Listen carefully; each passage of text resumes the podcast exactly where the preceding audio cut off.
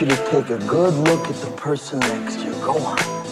Because sometime in the not so distant future, pulling up to a red light you beat up old fucking Pinto, that person's gonna be pulling up right alongside you in that brand new Porsche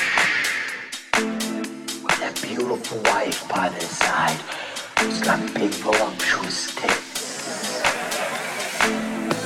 Who are you gonna be sitting next to? Some disgusting wildebeest with three days of razor stubble and a sleeveless moo crammed in next to you in a carload full of groceries from the fucking Price Club.